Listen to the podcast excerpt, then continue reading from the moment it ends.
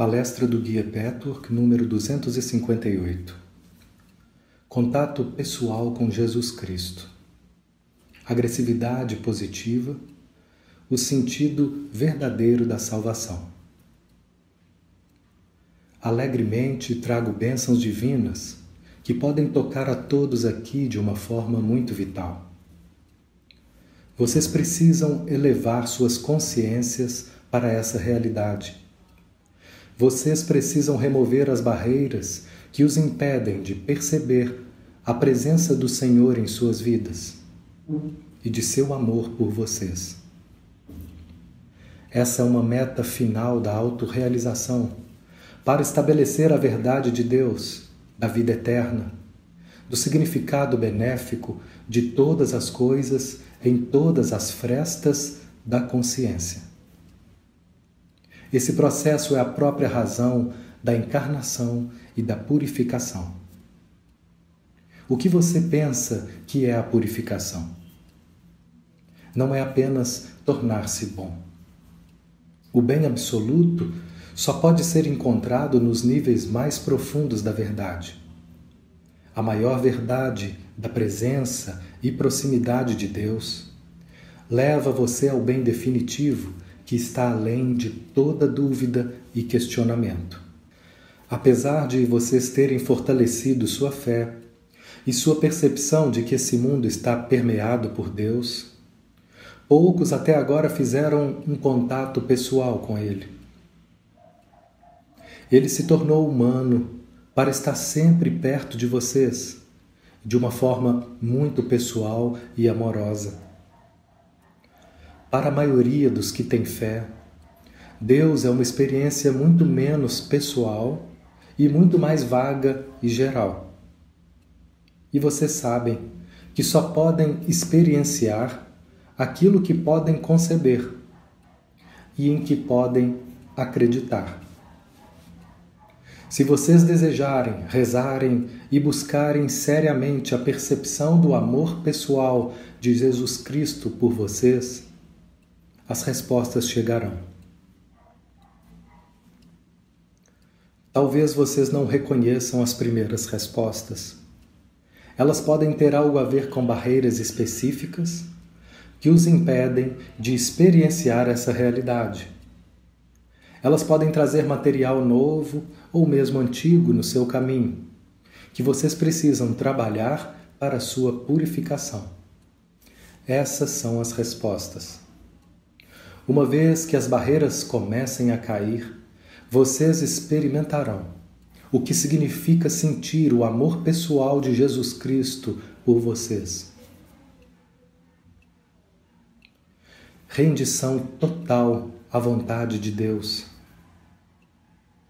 Vocês necessitam da sabedoria para compreender que o estado de consciência mais alto, mais desejável, mais unificado, que mais definitiva de todas as realizações que inclui, abarca e transcende todos os outros estados e realizações. Não pode vir rápida e facilmente. Com isso eu quero dizer que todo seu foco, seu compromisso, sua devoção devem ser gerados e ativados por sua mente e sua vontade de ativa a sua meta total na vida deve ser encontrar a realidade do Deus vivo como uma experiência imediata. Não como uma especulação teórica, nem como uma crença de luxo, mas como uma realidade viva de sua vida interior e exterior. Quando você assim procede em seu caminho, a glória que virá a você não pode ser colocada em palavras. Entretanto, essa realização total vem apenas quando você se rende totalmente à vontade de Deus, sem qualquer reserva, em cada aspecto, grande ou pequeno, de sua vida e do seu ser. Como isso é difícil para a maioria de vocês, vocês ficam se apegando vocês ainda têm seus pequenos cantinhos de apego, de acreditar que a vontade do seu self sabe melhor do que Deus o que os faz feliz. Entretanto, Jesus Cristo está aqui para dar-lhes a vida eterna, a segurança e a realização total, bastando apenas que vocês confiem nele e se doem a ele. Vocês serão sustentados com todos os sucos de vida e de alegria, num constante fluxo de renovação. Vocês não podem eliminar seus medos e sua desconfiança dos outros, a menos que constantemente renovem a prática da rendição total ao que é superior dentro de vocês.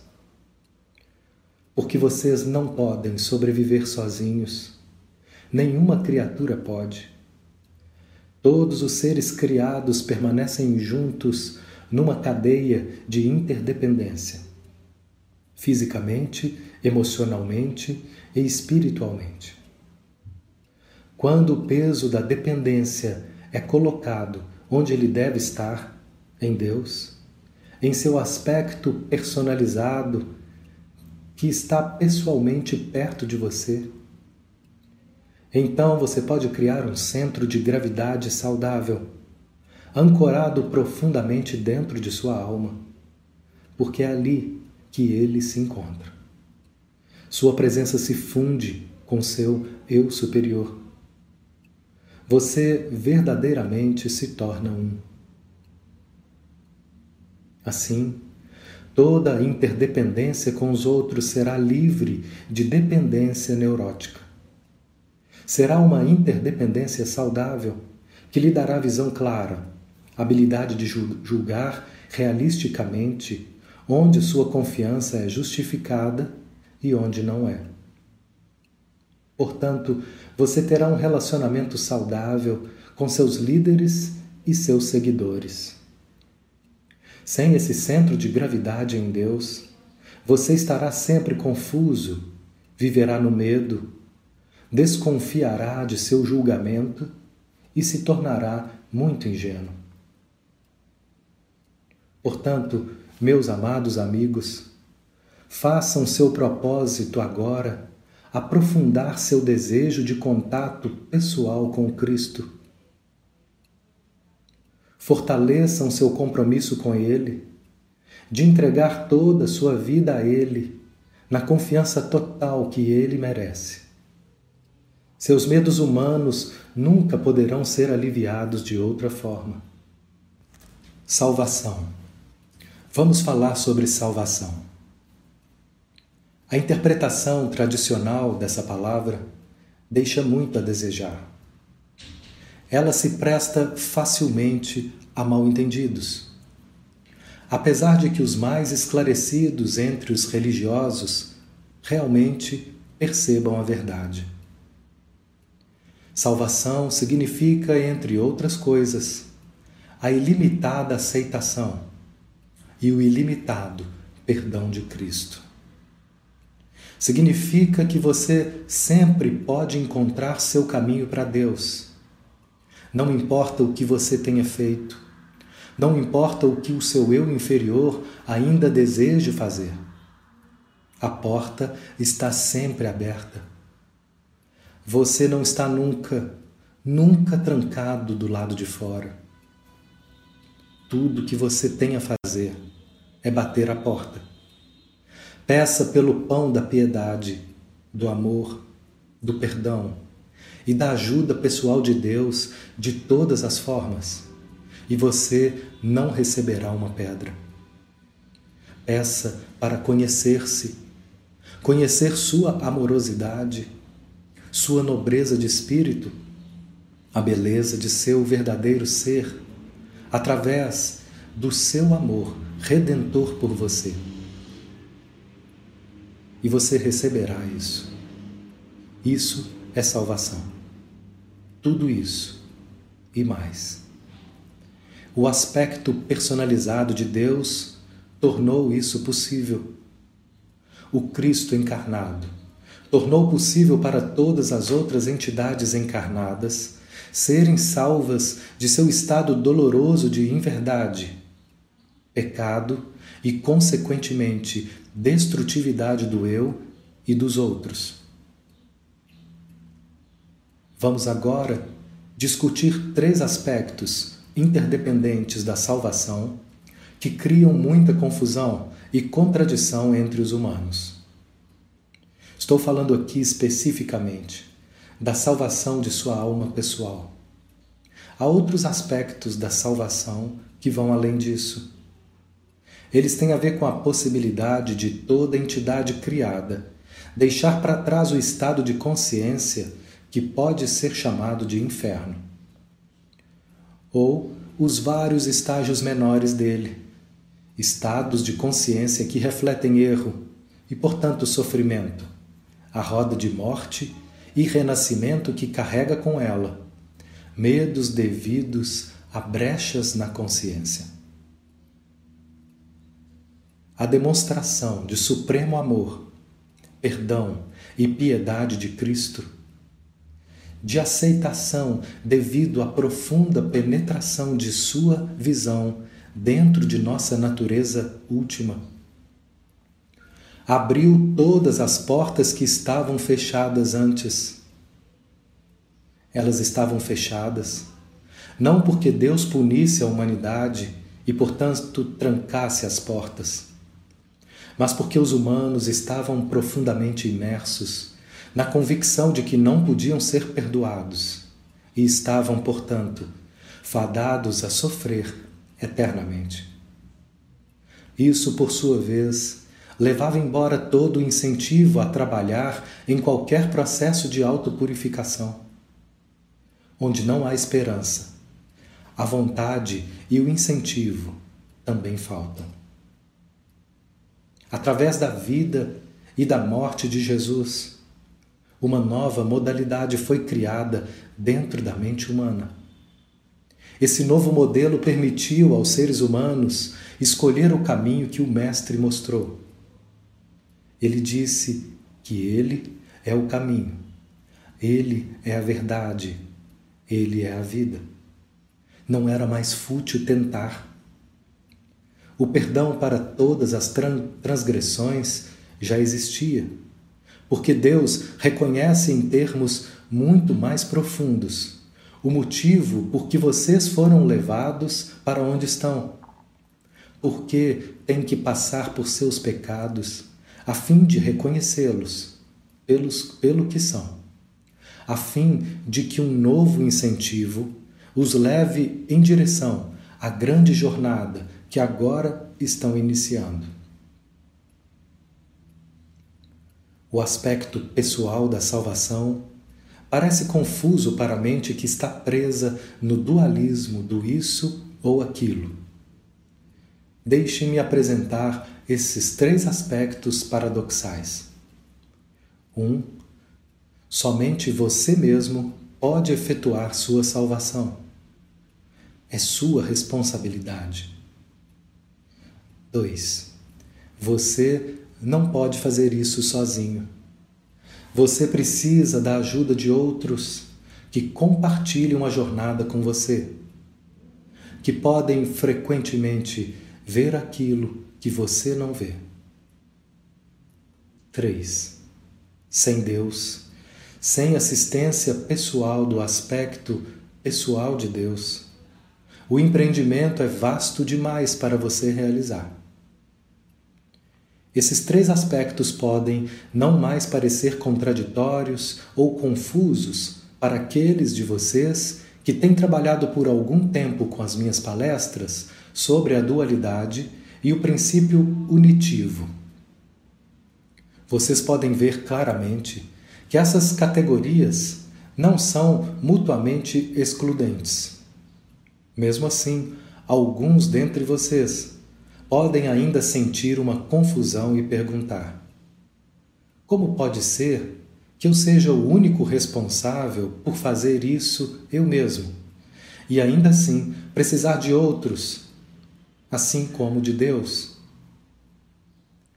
Mesmo para aqueles que não estão particularmente confusos sobre esse conceito de salvação, pode ser útil ter mais clareza sobre o assunto.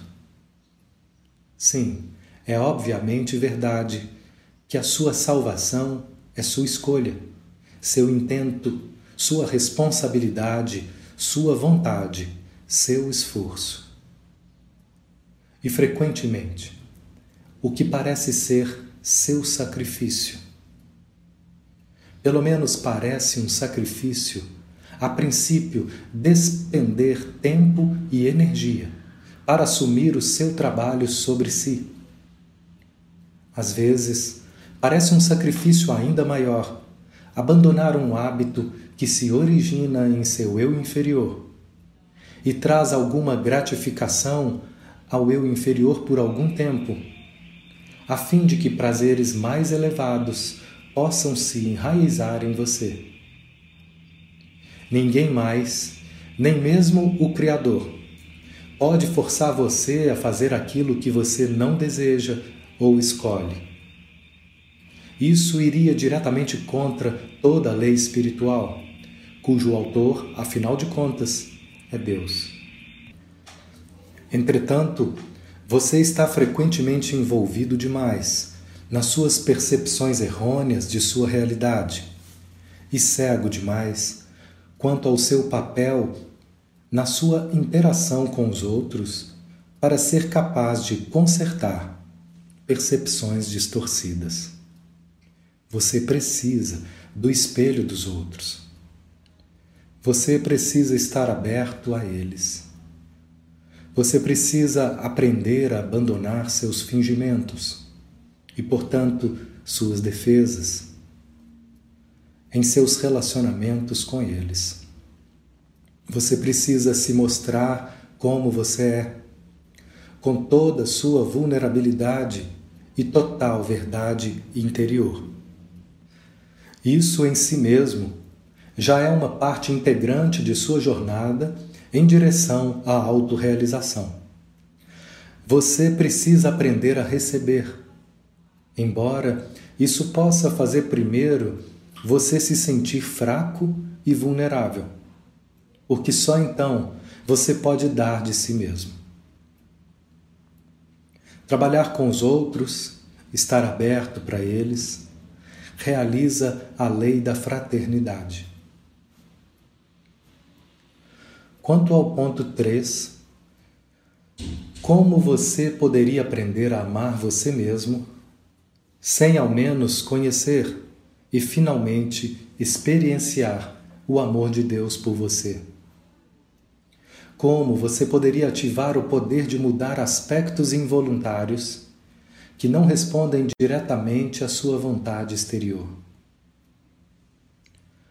A vontade exterior e os aspectos exteriores que respondem a ela precisam ser agressivamente ativados por sua dedicação ao seu caminho, pelas muitas decisões diárias de encarar a verdade em situações difíceis e confusas, por sua escolha de obedecer à lei da fraternidade e superar sua resistência inicial em mostrar-se como você é.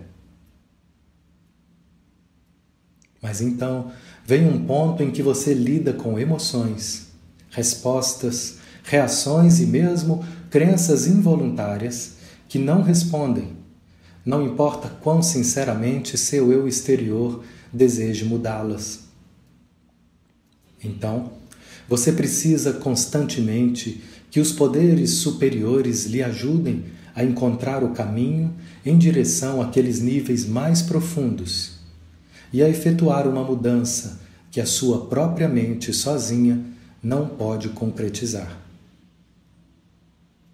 Tudo isso também lhe ensina a sabedoria para distinguir entre quando o self é o mestre e quando você precisa desesperadamente do grande mestre, sem o qual nada pode ser conseguido.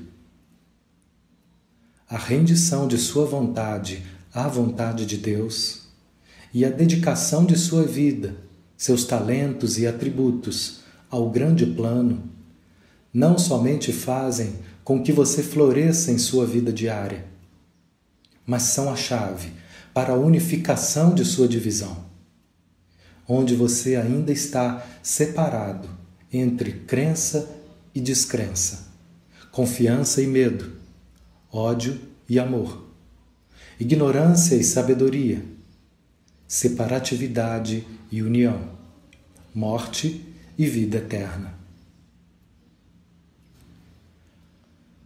Os espirituais são corajosos. Um dos atributos mais importantes nessa luta é a coragem.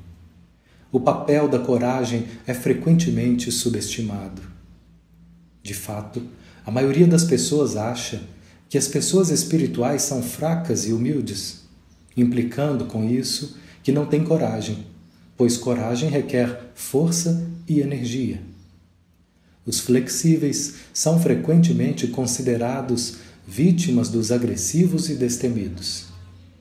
Assim, em algum nível irracional de sua percepção emocional, a coragem está frequentemente associada ao mal, enquanto que a pessoa fraca, tímida, é associada à suavidade, gentileza e bondade.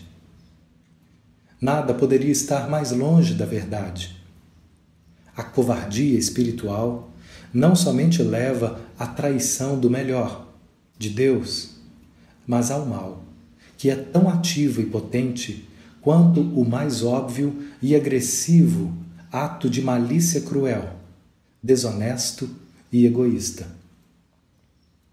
É importante estar totalmente consciente disso para libertar-se da ilusão de que sua fraqueza, sua timidez não são realmente tão perniciosos e talvez até mais espirituais do que o espírito lutador daqueles que se arriscam e arriscam suas vantagens pessoais numa bondade agressiva e assertividade positiva. O que acontece quando você é fraco, quando você não consegue enfrentar comportamentos maldosos, quando você é conivente e se reprime de lutar pela verdade. Você encoraja o mal, você sustenta a ilusão na pessoa que o perpetra de que isso não é tão mal, que está certo, que é esperto que muitas pessoas o apoiam. Isso perpetua a ilusão adicional de que, afirmando a verdade, alinhando-se com a decência e expondo o mal, você estaria isolado, será ridicularizado e rejeitado. Em outras palavras, você alimenta o engano de que, a fim de ser aceita, uma pessoa precisa vender sua integridade e sua decência. Tudo isso acontece constantemente na interação humana. Tal encorajamento do mal é fácil de se afastar da percepção total. Ainda assim, ao redor da pessoa que se permite esse tipo de comportamento negativo, existe uma nuvem de culpa, confusão e um clima emocional de auto-rejeição. Não importa quanto você tente transformar o auto-ódio em autoestima no campo teórico. Você não terá sucesso enquanto não tiver ganho coragem espiritual para se dispor a sacrificar a aprovação dos outros. Se realmente você achar que esse preço tem que ser pago. Quando alguém em sua presença calúnia, outra, por exemplo, seu silêncio não é bondade, gentileza, calma. Muito longe disso. Num certo sentido, é mais destrutivo e insidiosamente negativo do que a calúnia ativa e direta. Os, caluniadores expõem sua maldade e, assim, assumem a possibilidade de serem reprovados e de terem de encarar as consequências. o ouvinte passivo, ilude pela tentativa de agradar ambos os lados. Eles extraem tanta gratificação negativa da calúnia quanto o agente, sem, entretanto, arriscar qualquer consequência negativa e até se orgulham de não ter realmente participado do ato. O mal ativo sozinho jamais poderia ser levado à crucificação de Jesus. Foi necessária a cooperação dos traidores, dos coniventes, dos espectadores silenciosos que tinham medo de arriscar sua pele e assim permitiram que o mal aparentemente vencesse. O mesmo é verdade quanto aos assassinos de massa nos regimes totalitários, como na Alemanha antes e durante a última guerra.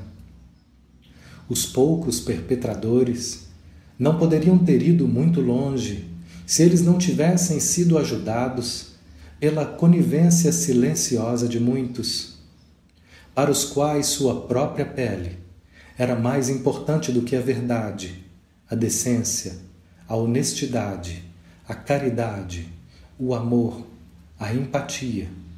Em resumo, tudo que Deus. Isso leva a uma especulação interessante, meus amigos.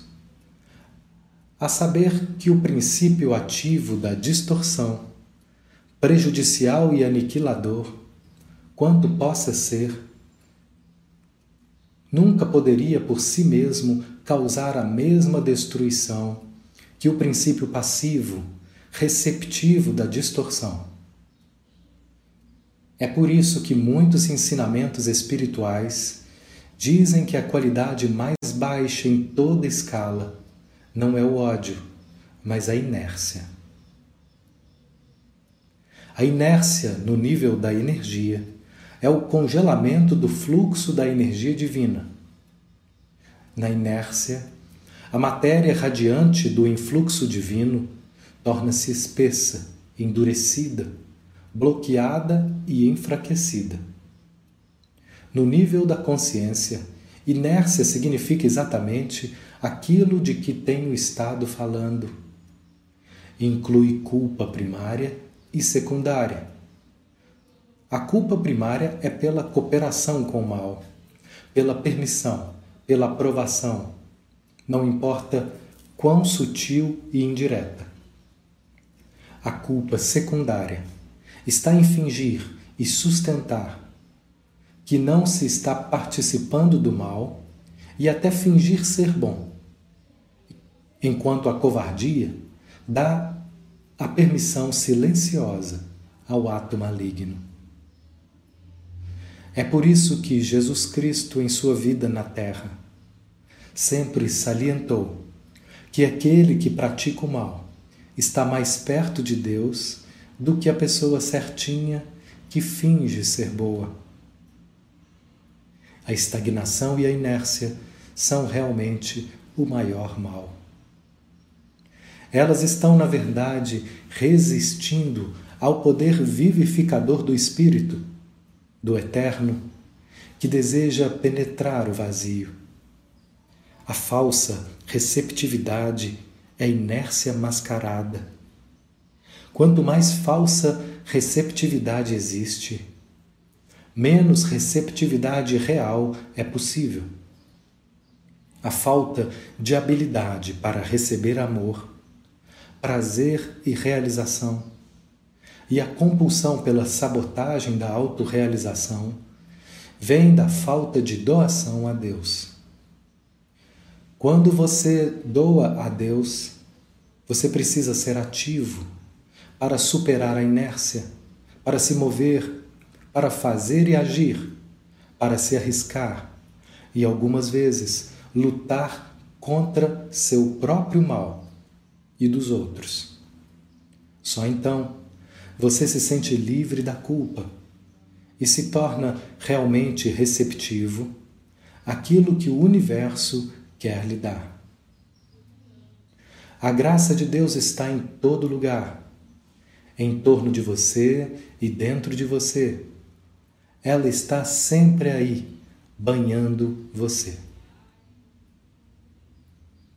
Doar a Deus significa entregar-se ao grande plano, à sua vontade e dedicar sua vida a isso. Doar a Deus significa atividade e algumas vezes mesmo significa empurrar a inércia que quer impedir você de ser ativo.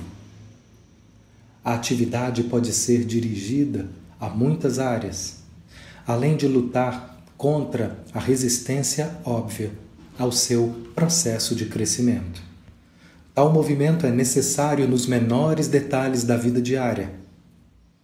Quando vocês estão envolvidos no nobre processo de criar uma nova sociedade. Vocês podem ter que lidar ativamente com questões aparentemente mundanas e sem importância. Vocês podem ter que confrontar ativamente a resistência às mudanças, que são tão necessárias ao processo de ser e de viver de acordo com os princípios da lei divina. Portanto, meus amigos, verifiquem a natureza exata de sua inércia e, mais importante ainda, a forma como vocês a racionalizam a fim de se entregarem a ela. Quando vocês ainda se sentirem fracos, confusos, auto-rejeitando-se e sentindo-se incompletos em qualquer área, quando vocês estiverem divididos dentro de si mesmos e flutuarem entre a submissão e a rebelião, vocês saberão muito bem que estão divididos. Vocês ainda não são independentes. A única forma em que a verdadeira autonomia pode ser estabelecida é por sua total rendição à vontade de Deus. Isso deve incluir a disponibilidade a ser temporariamente ferido, rejeitado ou colocado em desvantagem. Deve incluir a coragem de arriscar algo, de sacrificar uma meta egoísta também inclui a fé de que isso acontece para o seu próprio benefício, mesmo de um ponto de vista puramente humano. Sua atitude principal na vida deve tornar-se a dedicação à vontade e ao plano divino, entregar tudo e colocar Deus em primeiro lugar. Todas as outras coisas, então, se tornam efeitos naturais dessa atitude e serão preenchidas adequadamente. Talvez agora você coloque ênfase em sua profissão, em seu companheiro, em sua realização pessoal, em vez de deixar essas e outras realizações fluírem como um subproduto natural de sua dedicação a sua tarefa diante de Deus. A tarefa que você deve realizar como parte do grande exército que luta pelas forças do bem. Medite nessas amplas questões que preenchem o seu universo e são da maior importância no esquema de todas as coisas. A grande batalha entre as forças do bem e do mal travada na penetração gradual da vida em direção ao vazio. Quando você perceber essa questão vasta e universal como chave para todas as outras questões, você começará a colocar as coisas mais importantes em primeiro lugar e a ver o seu mundo particular na perspectiva apropriada. Isso trará um novo e maravilhoso equilíbrio e harmonia para a sua vida e levará você diretamente para a fé, para o conhecimento do Deus eterno e de sua imortalidade individual, que por si pode acalmar o profundo desejo existencial. Com isso, eu os abençoo, meus amadíssimos amigos. Deixem que essas bênçãos abram todo o seu ser, seus corações e suas mentes. Experiencie o Criador, em quem vocês vivem todo o tempo.